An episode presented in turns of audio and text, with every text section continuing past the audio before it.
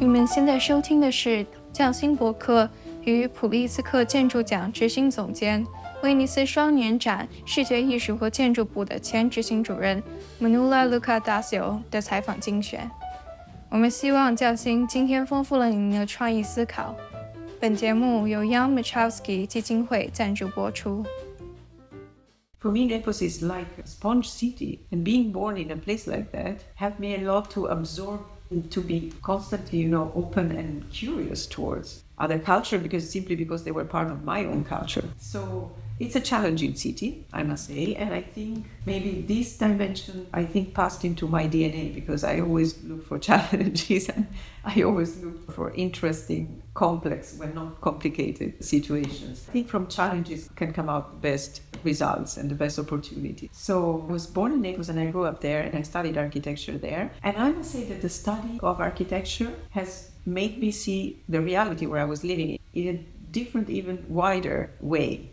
So, from my point of view, a price is not just to establish the most beautiful building or the most uh, expensive building or the tallest building in the world. It's rather to foster the discussion, to bring forward critical points to be discussed to bring forward contradictions to really to enhance the discussion about what is relevant for our society or for the society in a specific moment. So this for me is the role of a prize to highlight critical issues and to foster the discussion to face them and to find solutions to find new paths. So in the case of the pritzker prize the mission has been very clear since the very beginning. So it's to acknowledge a living architect or architects for a body of built work that has produced a consistent and significant contribution to humanity and to the built environment through the art of architecture.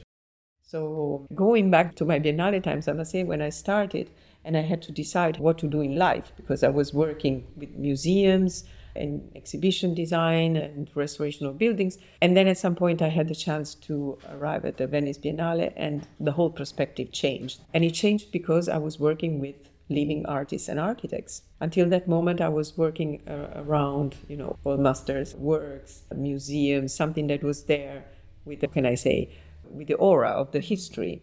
And all of a sudden, I was dealing with living architects and artists, and this was for me the most incredible experience. So I decided to leave all the rest because I was doing quite a lot at the same time and to concentrate with the Biennale. And the very first lesson I learned is that we are there for the artists. And when I say artists, I mean also architects, of course. There would be no Biennale and probably no institution or museum without the artists. And to be able to deal with the artists, architects, curators, let's say the creative part of the process, you have to develop empathy and mutual respect and trust. But also, you have to be very flexible and very decisive and firm when necessary. So, it's quite easy to say, but it's not so easy to put it into practice, I must say. Well, I think we are we have become quite disconnected. We should become more connected to rethink how to uh, to communicate and how to to learn from the past, how to use this incredible heritage, cultural heritage that we have, and how to make it alive and how to translate it into our own times.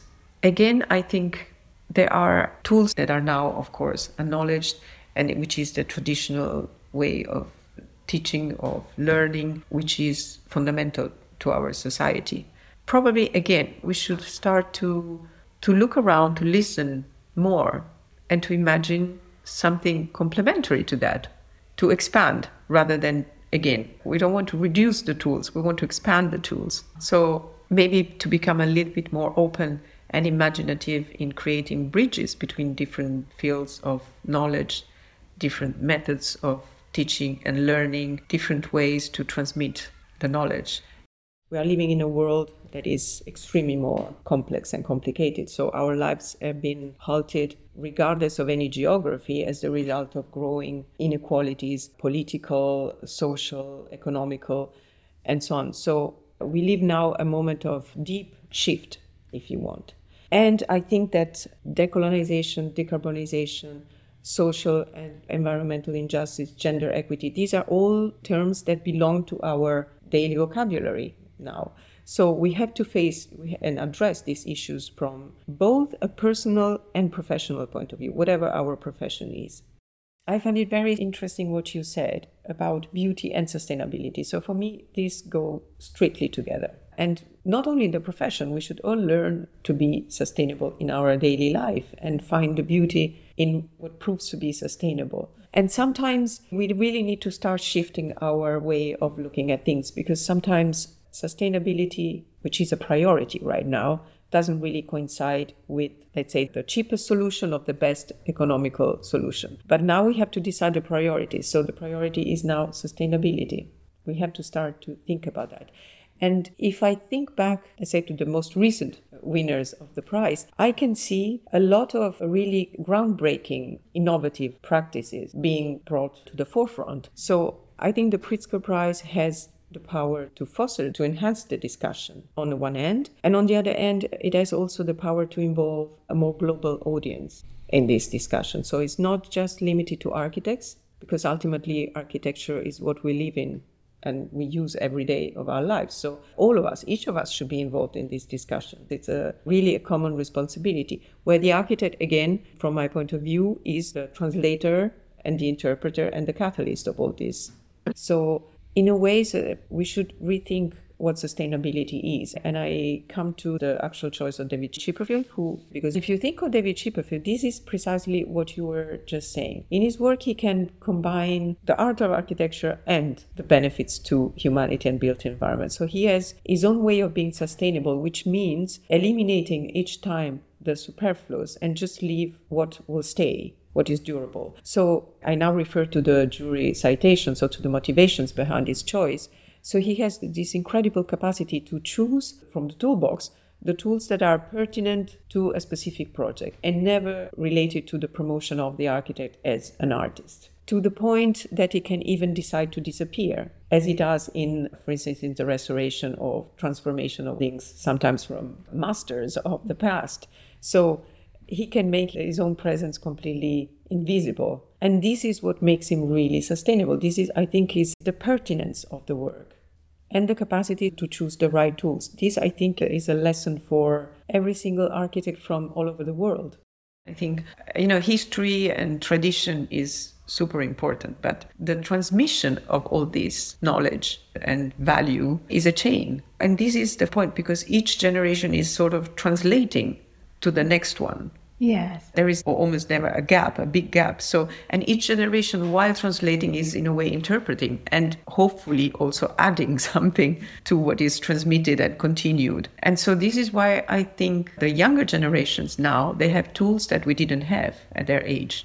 So, they are probably able to interpret. And now we go back to the whole discussion about the necessity for sustainability and attention to social, environmental injustice, and so on.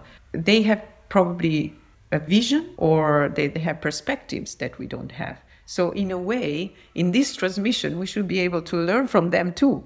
There are a lot of women that influence my life, starting from my mother. you know, mm-hmm. my mother is one of those women who managed the house, our lives, our family, and she's still there with an incredible intelligence, curiosity.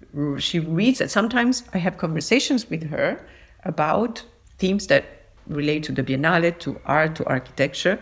I am always surprised. How can she know all these? And sometimes there are even things that maybe I knew quite confidentially in my job. And I said, How did you get to know that? This is not public. I said, Well, I read this on this newspaper, this on the other, and then I put the things together. It's quite clear. Right. So, you know, women have this power to analyze, to observe, and then to elaborate and act. This has a lot to do with this chain of transmission of history and knowledge. So, all this is a very important heritage that we receive from our parents and we transmit to our children and grandchildren, to future generations. So, I think we should be able to transmit them to be a bit more critical about what we transmit and try not to teach in a sort of dogmatic way and let them free to interpret and understand and add to the history without the burden of stereotypes or predefined concepts, let's say. So they should definitely look at us, not necessarily learn or imitate us, at least not 100%. so, yeah, to use the incredible heritage that they receive, but with some degree of freedom and without borders. We hope you've enjoyed listening to these highlights. To listen to the latest episodes or learn more about participating in exhibitions or interviews, click on subscribe. Thank you for listening.